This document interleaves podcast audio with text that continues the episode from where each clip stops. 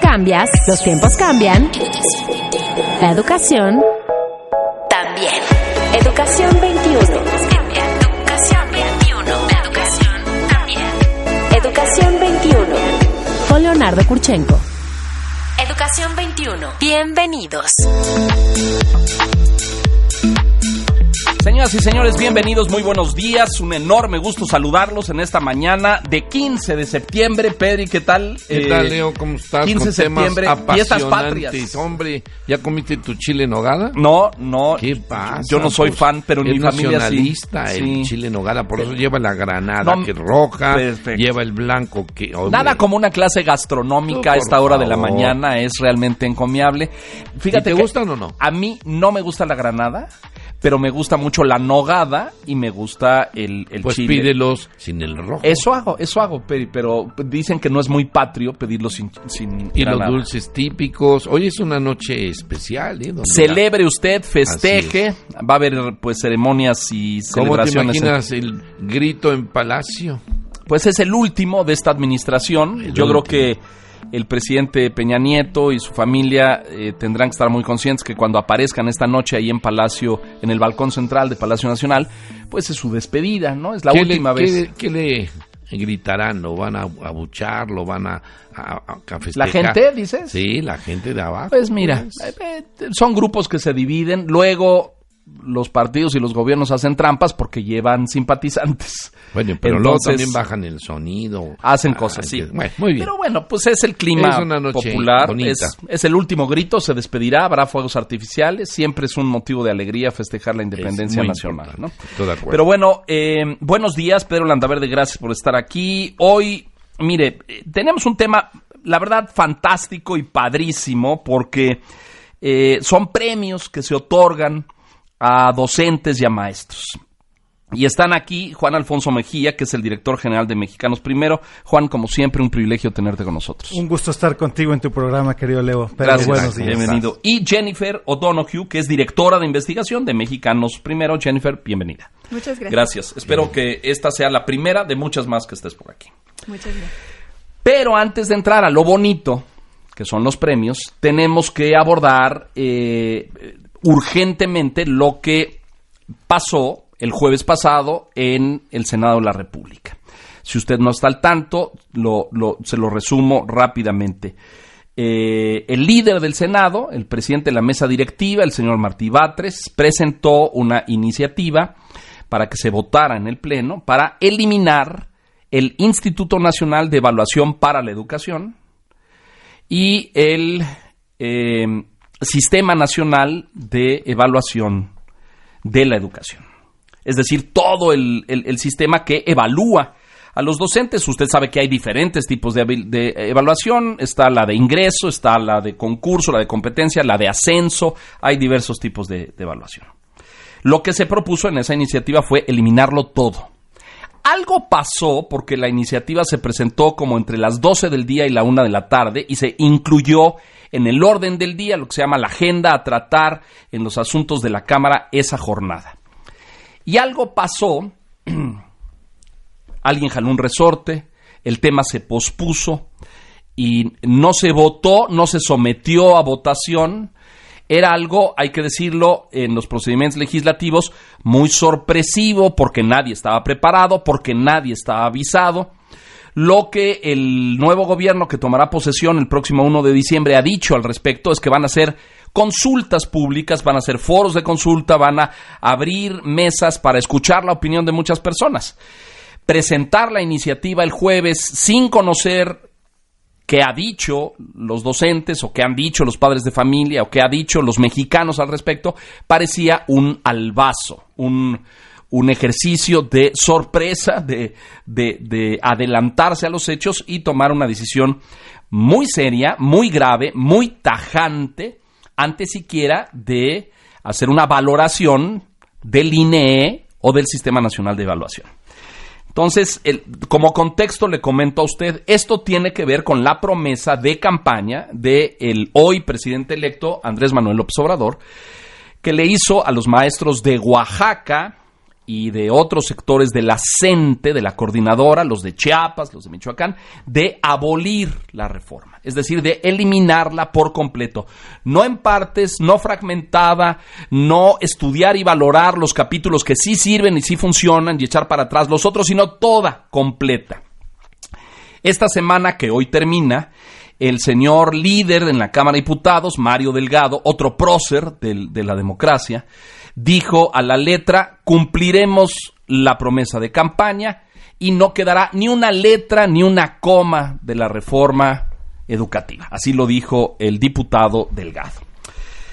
Entonces, señoras y señores, en este programa que generalmente tratamos de abordar temas educativos con un enfoque pedagógico, de contenidos, de nuevas tendencias, de tecnología, de evaluación de muchas cosas y hacemos todo lo posible por no abordar temas políticos porque estamos convencidos, quienes hacemos este programa, que la educación en este país está sobrepolitizada. Y una de las grandes desgracias de la educación en México los últimos 30 o 40 años es que se utilizó como herramienta y instrumento político, sindical, electoral, partidario. En vez de hablar de la educación por contenidos, programas, por metas, por objetivos, por perfiles de egreso, por qué queremos que sean nuestros alumnos cuando salgan de las escuelas. Esos son los temas que nos debieran ocupar y los que desde hace siete años abordamos en este programa. Hoy ofrezco disculpas, tenemos que desviarnos ligeramente y abordar este tema urgente de cómo políticamente están abordando eh, la reforma el Sistema Nacional de Evaluación y el Instituto Nacional de Evaluación de la educación. Entonces, eh, vamos a incluir algunas opiniones de expertos en la materia que me hacen el favor ahorita, urgentemente, no pudieron venir, pero eh, los ponemos en la línea telefónica. Primero vamos a escuchar a Marco Fernández de México Evalúa, un hombre que ha estado aquí en esta mesa muchas veces y que es un conocedor profundo de, eh, de, la educación y que es un crítico del sistema, de lo que se ha hecho bien y de lo que se ha hecho mal. Vamos a escuchar qué opina de lo que pasó el jueves en el Senado. Marco, Adelante, buenos días. Pues sí, en efecto, este, pues esta semana ha sido una semana controvertida en el tema educativo, sobre todo por lo que se vivió en el Congreso y sendos puntos de acuerdo que se presentaron tanto en la Cámara de Diputados como en el Senado para exhortar a la SED y al INE para la suspensión de la evaluación docente. Y a eso además se añade la iniciativa que presentó el coordinador de los senadores de Morena, el senador Martí Bratres, en el sentido de precisamente modificar la Constitución para eliminar el párrafo 2 de la fracción tercera del artículo eh, tercero constitucional, en el que prácticamente se contempla la desaparición completa del sistema de, sistema profesional docente. Ambos hechos me parecen muy graves porque cuando uno analiza lo que se dijo en el Congreso, queda claro la el desdén que hay, eh, creo, de actores políticos clave para utilizar la evidencia y aproximarse a la política educativa. Hay afirmaciones que claramente, perdón, son mentiras, como decir que la reforma educativa es privatizadora a través de los consejos de participación social y la obligación de los padres de familia para el mantenimiento de las escuelas. Como hemos platicado en este espacio, no hay afirmación más falsa que eso, porque los consejos de participación social son figuras que existen desde el 92, que buscan crear comunidad de aprendizaje en las escuelas, todavía no funcionan de manera óptima, óptima en muchos de los planteles, pero eso no tiene nada que ver con la privatización.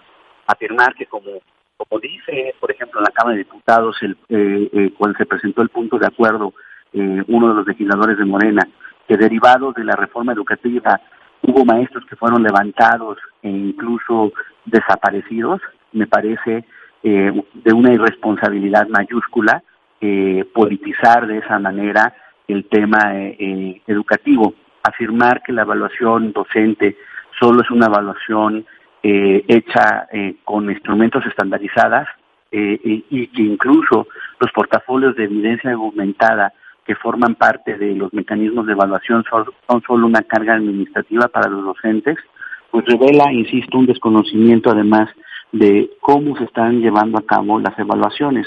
Sí, hay un elemento estandarizado, pero no es el único respecto a eh, la forma en que se hace la evaluación. Está eh, contemplado precisamente el, el, plan de, enseñanza que los maestros eh, presentan a la autoridad con base en la, en la clase y, la escuela a la que están atendiendo, precisamente lo cual busca recoger el contexto que enfrentan los docentes. Están además las evaluaciones, eh, los reportes de cumplimiento de, su, de sus obligaciones profesionales que mandan los, los directores respecto a los docentes en sus escuelas. En suma, creo que claramente es mucho más complejo el tema de la evaluación.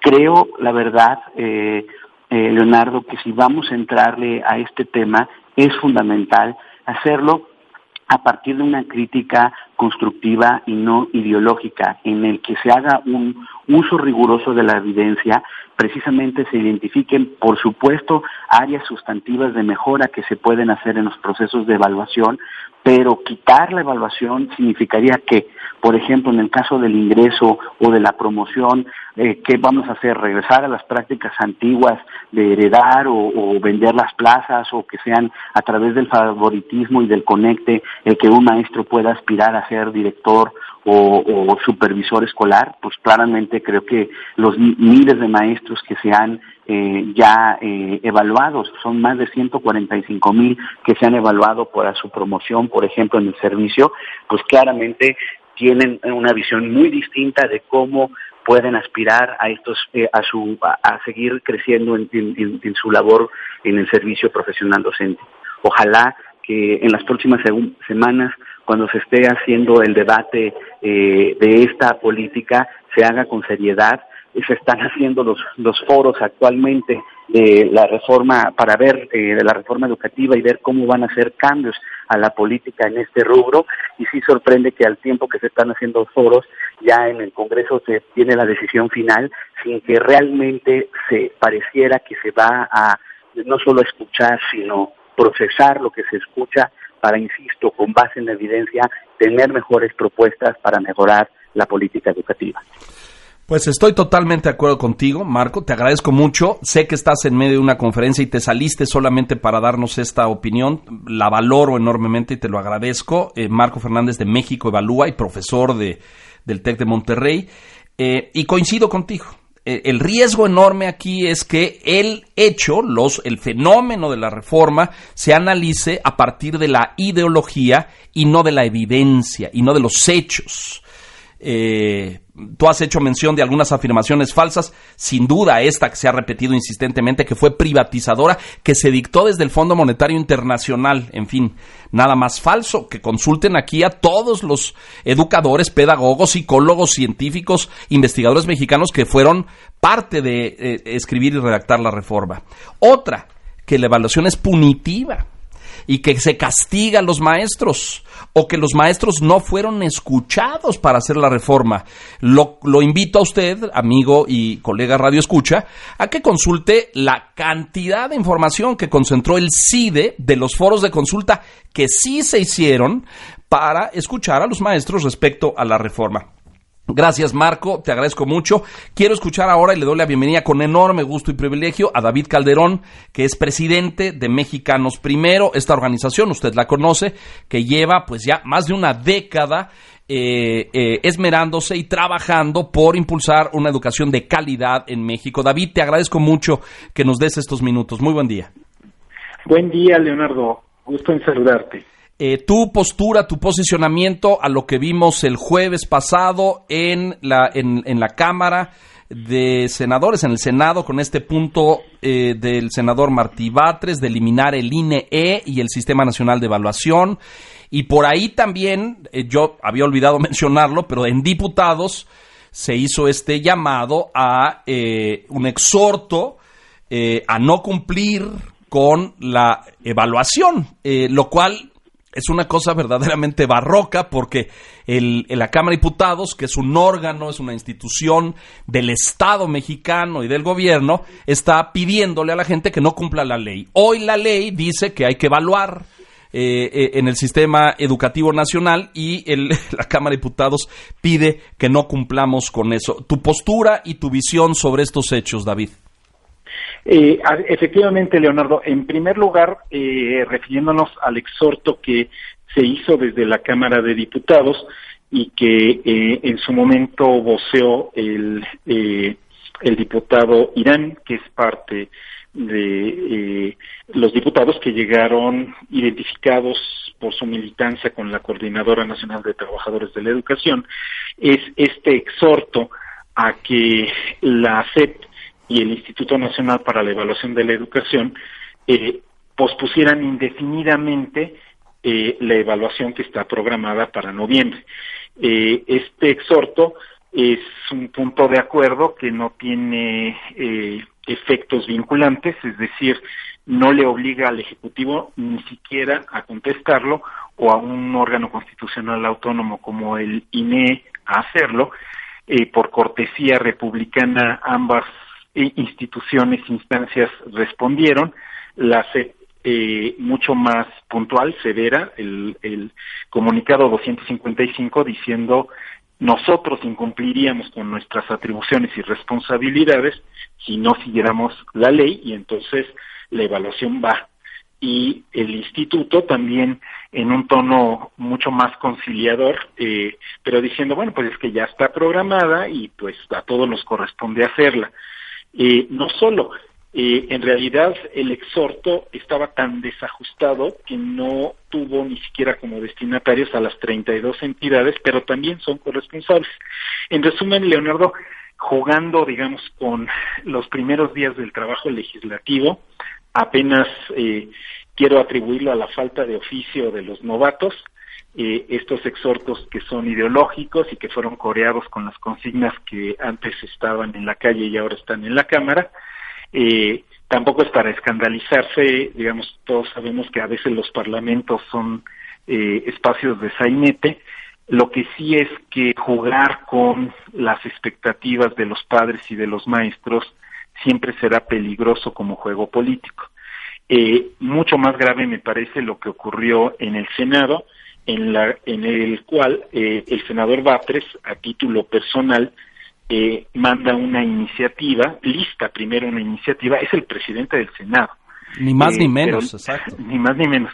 Pero lista una iniciativa que incumple con las características de presentar una iniciativa en el Pleno.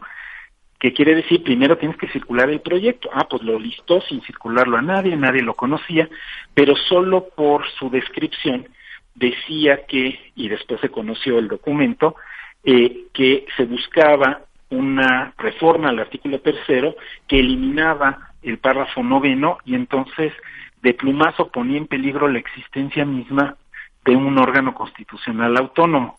Yo no sé si todo el mundo estaría tan tranquilo si un senador propusiera que se perdiera la autonomía del Banco de México o de la Comisión Nacional de Derechos Humanos a través de una iniciativa de ley presentada al vapor eh, y sin que se conociera el proyecto ni siquiera por sus compañeros de partido. La reacción en, en medios digitales fue tan fuerte, eh, ahora sí que ahí sí ayudó mucho el músculo y la inteligencia de las organizaciones de sociedad civil para decir, oigan, atentos senadores porque vea, viene esto, eh, a los propios consejeros del instituto, a los propios miembros de Morena, al equipo de transición a decir, a ver, oigan, ¿están conscientes de qué están planteando? Entonces, minutos antes de subirse ya a la tribuna, cambia su proyecto y de todos modos lo que presenta y está ya presentado es un proyecto que ataca, digamos, pide la reforma que eh, significa sencillamente borrarlo, cancelar ese párrafo, el párrafo tercero eh, del artículo tercero, en donde está el amarre constitucional a la evaluación de los maestros, pero no solo la de desempeño a la que se refería Marcos, sino también la de ingreso. La de ingreso, y- exacto. y la de promoción. Entonces, es tirar, digamos, el niño junto con el agua sucia de la tina, ¿no? Eh, ¿Con qué nos quedaríamos, como bien pregunta Marco? Eh, el hecho de que el jefe del Senado pueda en un momento determinar la política educativa del país, mucho más que el actual o el futuro secretario de Educación, pues a todos nos debe inquietar. Eh, entonces, me parece que hay que hacer, ahora sí también como ellos, un respetuoso exhorto a los legisladores a que sean más responsables, a los padres de familia y madres de familia que estén muy atentos porque se están jugando el futuro de sus hijos y a los maestros a saber, digamos, matizar su disgusto muy justificado en todo lo que le ha quedado a deber este cambio en términos de formación, de capacitación, de acompañamiento, y que eh, en todo caso sí sean también ellos mismos una fuerza de serenidad y de sensatez para decir no perdamos lo que avanzamos y mejoremos lo que necesariamente ha de corregirse. Con mucha precisión y con mucha mesura eh, tus palabras, eh, David. A lo mejor yo estaba mucho más encendido para decir cosas de... David ha dicho cosas muy interesantes. pero tienes toda la razón. Eh, en tu opinión y en tu opinión de experto de evaluar y ver educación por muchos, muchos años, ¿la evaluación debe permanecer en México? Por supuesto. Por supuesto, y justo no solo la evaluación de los maestros, sino la evaluación de las políticas, la evaluación de los alumnos, la evaluación de las condiciones de infraestructura. Eh, el mismo Martí, Martí Batres pone en, en el texto de justificación, hay escuelas sin planteles, ¿no? Uno quiere haciéndole la traducción simultánea al lenguaje contemporáneo, quiero entender qué significa no todas las escuelas tienen la infraestructura adecuada buenísimo problema, buen diagnóstico. La solución es quitar la evaluación docente. Pues no, ¿verdad? Eh, pues no. Entonces, Mejor vamos a equipar planteles y a invertir en infraestructura. Sí, ¿qué tal, qué tal eso? O sea, ¿qué tal si las soluciones están conectadas con los problemas? Claro, eh, entonces, yo creo que hay mucha energía social. Eh, yo creo que en la educación no hay enemigos, máximo hay adversarios porque vemos las cosas distintas pero sí estoy convencido que podemos encontrar un punto de confluencia entre todo lo que se ha hecho y todo lo que se quiere hacer que beneficie a los maestros y a los niños, y esa búsqueda va a ser ardua, eh, no va a ser por la debilidad, sí tiene que ser por la fuerza, y entonces si de repente se quiere dar un albazo en el Senado, pues se tiene que reaccionar con mucha energía diciendo a ver, párate ahí, no seas irresponsable. Pero después hay que volverse a sentar a diseñar un futuro mejor. Te agradezco mucho tus palabras, eh, David, me sumo a ellas y te agradezco estos minutos esta mañana de sábado. Muy buen día. Abrazo, Leonardo. Gracias. David Calderón, presidente de Mexicanos Primero. Ahorita seguimos comentando aquí en la mesa y con más opiniones. Déjenos hacer una pausa brevemente y regresamos enseguida. Esto es Educación 21. Volvemos. Forma parte del cambio educativo. Escríbenos en Twitter. Arroba educación-21. Regresamos. Estamos de regreso. Gracias por continuar con nosotros en esta mesa en, em, en Educación 21. Me sumo a las palabras de mesura, de equilibrio de, David. Calderón. Eh, ahorita voy a escuchar las de ustedes aquí presentes en la mesa. Yo diría solamente lo siguiente, porque yo sí creo, Juan, eh, Jen, Pedro, que a mí me parece escandaloso. Eh, porque, porque, es decir, lo que veo es un acto político que responde a un compromiso electoral de campaña con un sector que eso pasa, ojo, hay que ponerlo en contexto, en todas las campañas de todos los partidos, de todo el mundo. Uno en la campaña vas haciendo compromisos con sectores para obtener su apoyo. Andrés Manuel lo hizo con los maestros de la CENTE, cuyo currículum conocemos todos. Nuevamente muy bien. se politizó. Exacto. Es decir, pero el punto aquí, y ya lo irresponsable, y cito las palabras de David Calderón, es a un senador que ya no es un ya, ya no es un un, un, señor que está protestando en una plaza, ya ocupa un cargo de representatividad popular, es el líder del Senado y al líder de los diputados con enorme desconocimiento y ignorancia hacer estas afirmaciones en las cámaras y proponer eh, exhortos y puntos de acuerdo. Tiene graves consecuencias. Pedro. Muy, muy. Es muy grave. Me da mucho gusto verte así. Pero mira, tú y yo hemos platicado en repetidas ocasiones. Estamos volviendo al, a la antigüedad, estamos volviendo a hacer política de, ¿no? Mm. Y como bien dice David, pues, este señor no es un novato, ¿eh? Martín Batres no es un novato en el Congreso ni en este tipo de juego pues, político. Novato no es. Bueno, ya fue diputado, pues. Bueno, entonces ya ha estado parado ahí y ya sabe los alcances y el señor tiene que conocer un poco. Pero a ver, el, tema es, y es lo que decía Marco Fernández antes, eh, hagamos un análisis con base en los hechos. Es decir, ¿qué dicen, qué dicen los, resultados de las evaluaciones? ¿Qué dice? No, la legislación, Leonardo. bueno, la ley dice que se tiene que, evaluar. dice que tiene que hacerse, tiene que evaluarse. Y ellos están pidiendo que no sea. Bueno, pues entonces es donde yo te digo que este señor, algo hay de fondo político que está eh, eh, buscando alguna el fondo político es el que te dijo bueno te lo acaba de decir David muy claramente el diputado que presenta la el exhorto para que no se cumpla la evaluación en noviembre es el diputado Irán que viene de la coordinadora más claro ni en el agua. Es decir, ¿cuál es la agenda de la coordinadora? Eliminar la evaluación y eliminar la reforma. Vamos a ver qué piensa Juan Alfonso Juan. al respecto. Bueno, eh, yo quiero creer, así, lo digo en tu programa, quiero creer en la cuarta transformación. El problema es cuando empezamos a ver propios y extraños que la improvisación se repite, mm. que el mayoriteo se concreta nuevamente, que los acuerdos cupulares prevalecen, que se politiza eh, la parte de los partidos y no se pone a los niños, y eso se parece demasiado al pasado. Pues sí. Y 53% de los votos en un candidato presidencial con las mayorías en el Congreso, senadores y diputados, no es cualquier cosa se lo va a entregar simplemente así a la cúpula sindical de la CENTE, sería trágico.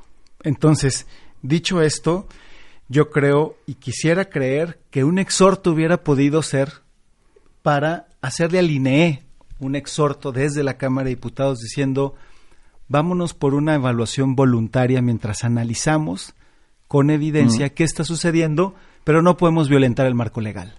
Entonces, INE dinos cómo podemos no castigar el derecho de los maestros para que presenten la evaluación de manera voluntaria.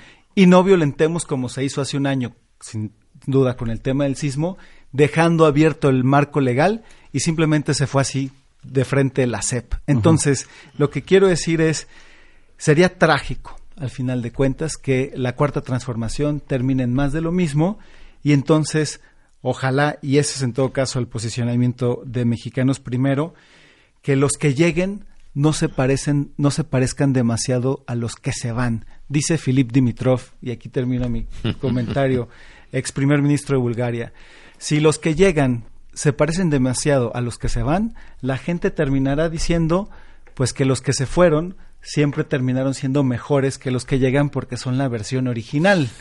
Y entonces la oportunidad se habrá ido de nuestras manos. Claro. Y el llamado sin duda, no politizar con los niños. Esta es la opinión de Juan. Una cosa de él, ¿eh? muy interesante. Juan Alfonso, director general de Mexicanos Primero. Jennifer, ahorita vamos a escuchar. Quiero poner a otro de los líderes de organizaciones sociales que trabajan desde hace años para impulsar una educación de calidad en México. Es Suma por la Educación. Francisco Landero, muy buen día. Gracias por tomar nuestra llamada. ¿Qué tal? Muy buenos días a ti, Leonardo, a todos los que están participando en el panel. Te agradezco muchísimo. Escuchamos a David Calderón hace un rato, a Marco Fernández. Eh, Suma por la Educación difundió ayer viernes, eh, Paco, un desplegado, un, eh, un posicionamiento muy claro, lo difundió en redes y en distintos medios respecto a lo que ustedes piensan de lo que sucedió el jueves en el Senado con esta iniciativa sorpresiva y eh, sin precedente del senador Martí Batres. Eh, de forma muy sintética, que compartas con el auditorio lo que ustedes piensan y lo que les preocupa. Paco.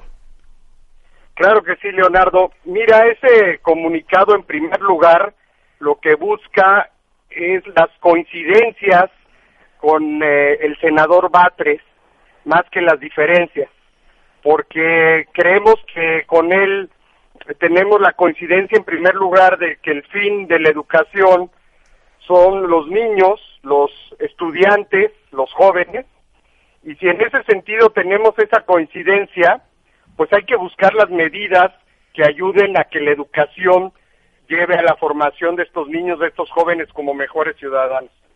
También si pensamos igual en que el maestro es un actor estratégico para que esos niños y ciudadanos tengan mejor educación, pues tenemos que ver cuáles son las medidas de fondo reales, sistémicas que llevan a que los maestros mejoren. Entonces, en nuestro comunicado de ayer, hacemos ver esto al senador Batres y a los demás senadores y los invitamos que antes que tomar cualquier medida, analicemos las consecuencias de derogar justamente esta fracción tercera del artículo tercero de la Constitución Política que está proponiendo y que básicamente lo que señala es eliminar todas las formas de evaluación, ¿no? Así es. Y, le preguntamos al senador Batres, ¿no? Oiga, eliminar el concurso de oposición para el ingreso docente, pues pone en riesgo garantizar que los mejores maestros impartan clases a estos niños, niñas y jóvenes.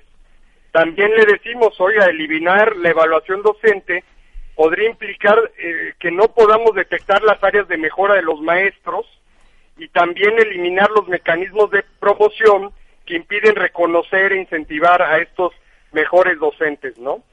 Entonces, Leonardo, y pues, lo que estamos diciendo es, bueno, hay, hay efectos claros, objetivos, con hechos, con datos que los expertos han dado, la experiencia nacional e internacional, y nosotros le decimos a los senadores, bueno, si eliminamos la evaluación, entonces, ¿qué mecanismos proponen para garantizar que los mejores docentes sean los que impartan clases?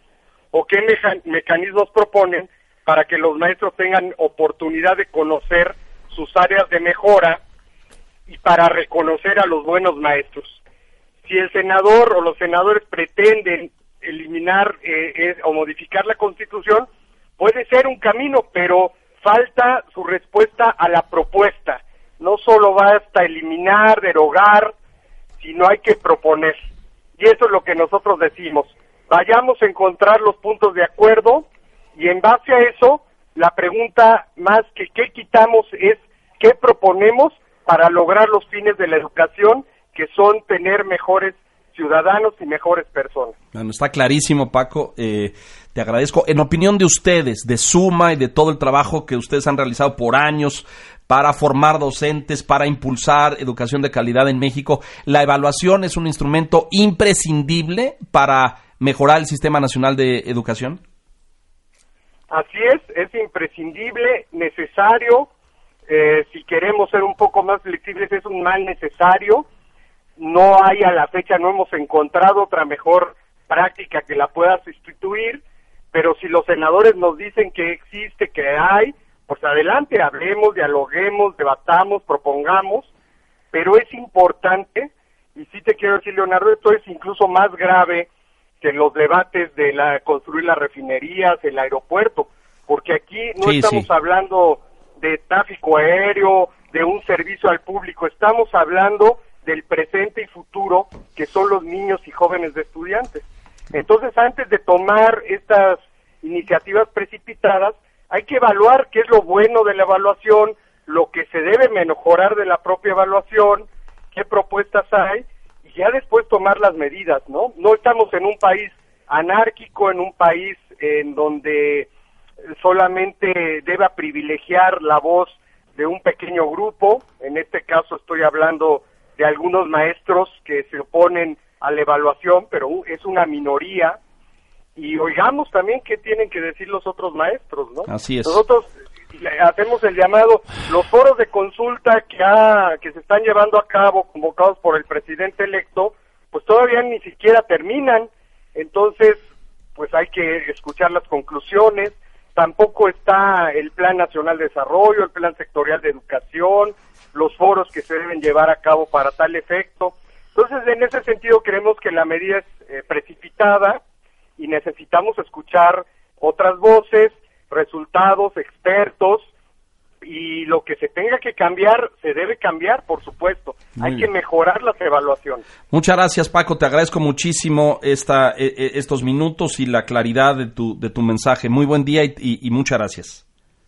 Gracias a ti, Leonardo, y un saludo a todos los que están participando. Gracias, gracias, qué amable eres. Francisco Landero, de Suma por la Educación. Jennifer, falta tu posicionamiento para cerrar esto. Dinos. Sí, yo solo rápido, porque yo creo que este, mis colegas ya han dicho mucho de, y estoy de acuerdo con mucho de eso. Yo solo eh, me gustaría resaltar dos puntos yo creo que otro es en la parte del proceso de la política educativa, ¿no? De cómo eh, desarrollamos, cómo armamos política educativa. Y yo creo que hemos tenido la crítica desde hace mucho nosotros, pero también eh, los que están entrando en el nuevo gobierno, de que ha sido un proceso sin la participación de muchos sectores de la sociedad. Entonces, precisamente se está armando ahorita, se están armando los foros para escuchar a la sociedad, para escuchar las propuestas, para escuchar las experiencias de los maestros, de estudiantes, de sociedad civil, de otras personas involucradas en educación. Y este, justo en ese momento, cuando llevamos seis, faltan 26 estados todavía y vamos a empezar a tomar decisiones sin esa participación. Entonces, de nuevo, si queremos un proceso más participativo, porque nos estamos apresurando ahorita para este, hacer algo sin eh, escuchar a la sociedad. Y el otro punto que me gustaría destacar es el punto de la necesidad de precisar de qué estamos hablando exactamente, porque yo creo que David lo mencionó, pero de separar lo que es eh, ingreso y promoción de lo que es evaluación de desempeño. Eh, en nuestras investigaciones, en nuestras pláticas y conversaciones con maestros y también en, en los últimos días hemos visto en las redes sociales, los maestros no están en contra de tener procesos claros, transparentes, justos, equitativos para el ingreso y para la promoción. la mayoría de los maestros. La mayoría de los maestros, ¿no? Entonces yo creo que eh, por primera vez tienen eh, manera de promoverse en su cargo. Con base en el mérito y el conocimiento. Su, sus capacidades, su compromiso. Y eso es algo eh, que yo creo que no debemos tirar así, este, sin escuchar a todas esas experiencias. Y que me parece un avance no era es un gran avance, es, tal vez el avance más importante. Recordemos este, que no era así, no era así. Eh, eh, prevalecían otros criterios, sindicales, gremiales, asistencia a marchas, etcétera. Así la gente obtenía cargos, puestos, ascensos, comisiones, eh, becas, mil cosas. Esto trata de poner orden a decir, a ver, que, que, que, que dirija la escuela el más preparado el que tenga un mejor currículum, experiencia, conocimiento, no el compadre del líder de la sección. Esto cambia radicalmente y me preocupa seriamente que lo quieran echar abajo. Vamos a rematar esto porque si no se nos va a acabar Termino con esto. Me ha llamado mucho la atención lo que ha mencionado Juan. Tú y yo nos hemos cuestionado qué pasó. Yo cuando vi a Martín, Batres acercarse a la tribuna, lo vi primero muy echado para adelante y luego titubeó. No olvidemos que el Congreso finalmente es un foro político.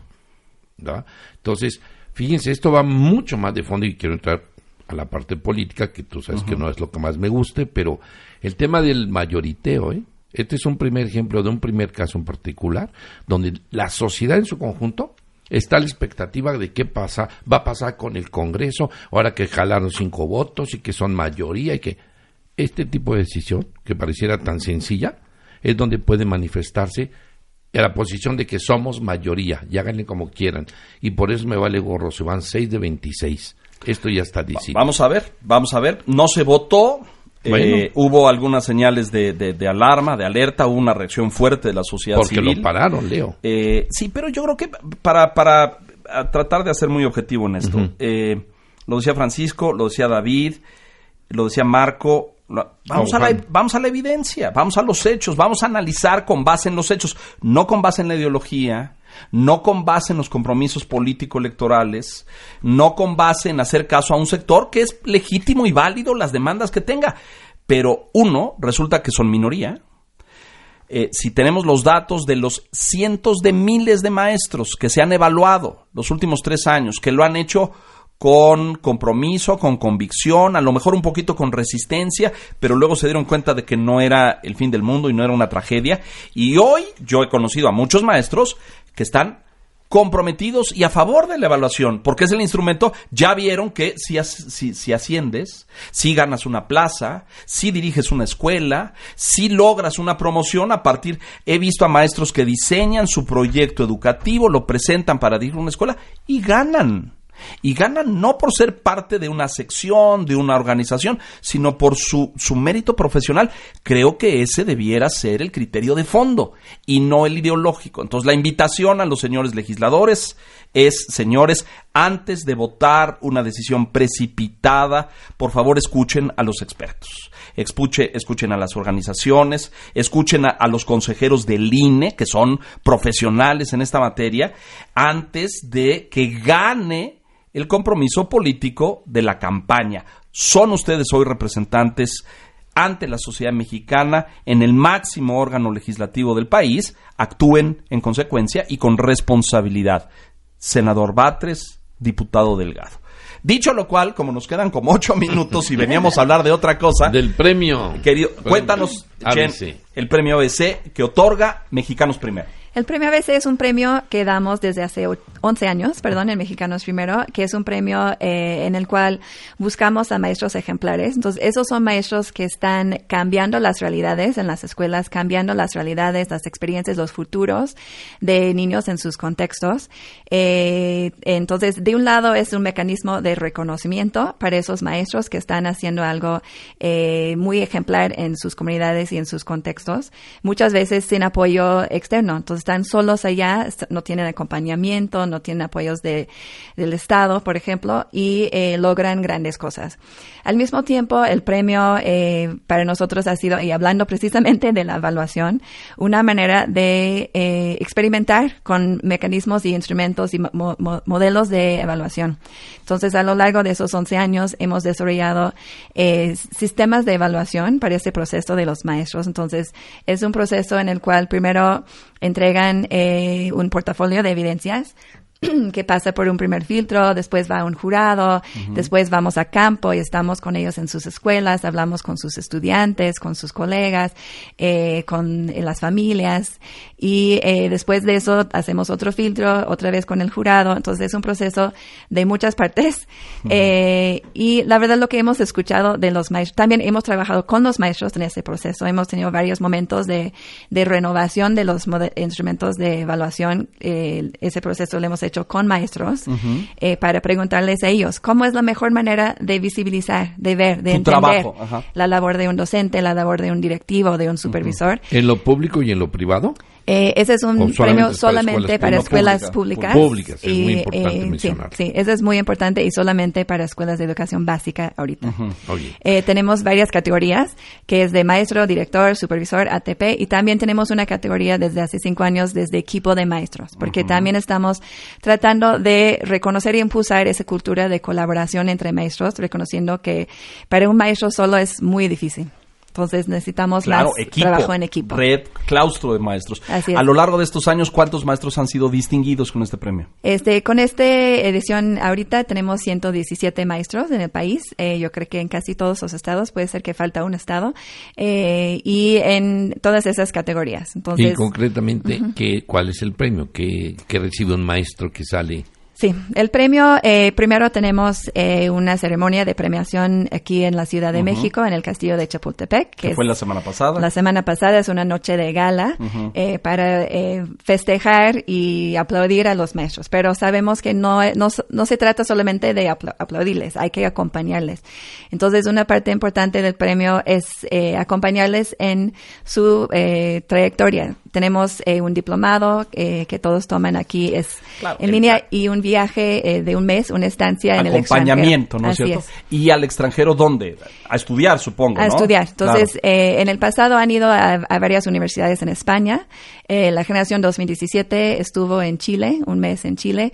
Entonces, esta... En una especie como de diplomado, no alcanza el tiempo para un posgrado, pero es un curso, un, taller, un, seminario. Sí, es un curso intensivo que cada año tiene un enfoque distinto. El enfoque de este año de, para los de 2017 fue en liderazgo escolar precisamente, tienen la oportunidad de visitar escuelas en los países donde van. Eh, este año tuvimos la experiencia con un maestro de educación indígena de Yucatán que fue a dar curso, clase de, eh, de maya a ah. niños en Chile, que fue una experiencia ¿y muy grata. ¿Cuántos maestros son los que reciben el premio? Eh, en general, nosotros no tenemos un número por año porque siempre decimos... Es a partir de lo que encuentran. Deben ganar los que merecen ganar. Claro, entonces a veces pueden ser un grupo de tres, de cinco. Entonces yo creo que eh, la generación más chiquita fue de seis y la más grande fue de once. sobre todo para que el radio escucha se anime, ¿no? Creo que esto viene justamente pertinente a la coyuntura. Hombre. Este es un llamado a atención para la sociedad. Creo que lo que nos dice este premio es que la educación es un proyecto social o no hay proyecto. Entonces, como lo has estado mencionando repetidamente en el micrófono, es para que estemos todos atentos padres de familia, maestros, docentes, directivos, organismos de sociedad civil. Entonces, este es un premio que desde la sociedad civil lo que queremos es reconocer y para eso hay que conocerlos, conócelos para reconocerlos. Pero si bien es cierto, lo organiza Mexicanos Primero, todo este proceso lo va haciendo distintas instituciones con distintos contrapesos que nosotros terminamos siendo una sola parte. El, trampolín, pues, Así pero es. se suman más instituciones. Se van más sumando más. Y luego, un segundo mensaje creo que es muy interesante. eh, no hay transformación si no tienes a los transformadores. Claro. Entonces, o vas con ellos y los acompañas y vives y, sensibilizas lo que claro. pasa con ellos, entonces de esa manera te puedes involucrar cómo tienen que vencer sus contextos. Entonces es muy interesante platicar con una directora que está en TOC, eh, en Tecoc, en Yucatán, o tienes que platicar con una supervisora que está en Tamaulipas, Sí, o sus está en son distintas, Son distintas y entonces te tienes que involucrar y entonces eso es un gran llamado a atención porque puede haber transformaciones de la mano de los transformadores. Y tercero, creo que lo que ellos nos dicen también no nada más es que se puede, sino que son maestros que vienen profesionalizándose en su labor, tienen una vocación. Por sí mismos, están haciéndolo. Todos ellos, ¿no? estos maestros tienen tiempo simplemente formándose de Haciéndolo, manera claro. continua, evaluándose de manera continua. Cuando tú les dices de evaluación, pues le dicen, ¿y cuál es la novedad? No, nosotros nos evaluamos. Entonces, Entonces, claro. están súper imbuidos en este proceso y te dicen, se trata de política pública. Te lo dicen de su forma, Claro. de- a como ellos lo ven, lo entienden, pero dice, es un tema de política pública, no es un tema que se suelte. Claro. Entonces, política pública, transformación con transformadores y es un tema social. Eh, se nos acaba el tiempo, pero como hablamos muy poquito de esto y es muy valioso y muy importante la experiencia, los convoco a que traigamos a los maestros. Yo sé que acá han de estar esta semana. Yo estaba invitado, eh, Mexicanos Primero fue muy generoso y me invitó a la ceremonia en el Castillo de Chapultepec, pero yo hago tele en las noches, como ustedes saben, en el financiero Bloomberg. Leonardo. Entonces no pude estar ahí porque la ceremonia es nocturna, pero... Falta de confianza. Este, eh, los podemos... tra- Yo sé que están en provincia, Jennifer, pero Sí. vienen o... Sí, perdón, sí pueden venir, eh, sí hablamos con ellos y yo creo que ellos están también con mucho interés en, en compartir sus experiencias, compartir sus historias y, y Claro. ser escuchados. No, y además, mira, eh, tenemos tantos estigmas en torno a los docentes y al magisterio en este país, de muchos tipos, políticos, partidistas, gremiales, en fin, que hay que, que hay, hay que desestigmatizar. Hay, hay maestros, y, y- y además son la mayoría, los que hacen su trabajo a fondo, los que se entregan con el corazón, los que se capacitan y se evalúan permanente y continuamente, y los que de repente alguien los voltea a ver y les dice, mire, usted lo felicito y lo voy a llevar al extranjero a que se siga capacitando. Oye, es una maravilla. Maravilloso, porque no queda en la teoría, sino que en testimonio. Así es, Así bueno. es. Nos vamos, pero gracias. ¿Lo hacemos? Sí, sí. Ustedes nos dicen la fecha hecho. y traemos a los maestros y hablamos una hora entera de las buenas historias, de las prácticas docentes valiosas en este país. Buenísimo. Perfecto. Bueno, Juan Alfonso, muchas gracias. Muchísimas Eh, gracias. Juan Alfonso Mejía, que es director general de Mexicanos Primero. Jennifer O'Donoghue, eh, directamente de Irlanda, debe ser eso. este, directora de investigación de Mexicanos Primero. Pedrito Muchas Landaverde, gracias. muchas Hay gracias. que hacer algo para educación privada. Pues sí, porque ahí también hay gente que hay, Hay que evaluación y gente muy claro. valiosa. Señoras y señores, gracias por la gentileza de su atención. Este, abordamos el tema de la coyuntura, pero eh, pues es, es importante hablar de esto porque la educación es de todos, la educación es de México, es de los mexicanos, no es de ni de los políticos, ni de los partidos, y mucho menos de los sindicatos. La educación es de los mexicanos. Gracias, soy Leonardo Kurchenko. Una nueva educación para una nueva generación. Educación 21. Con Leonardo Kurchenko.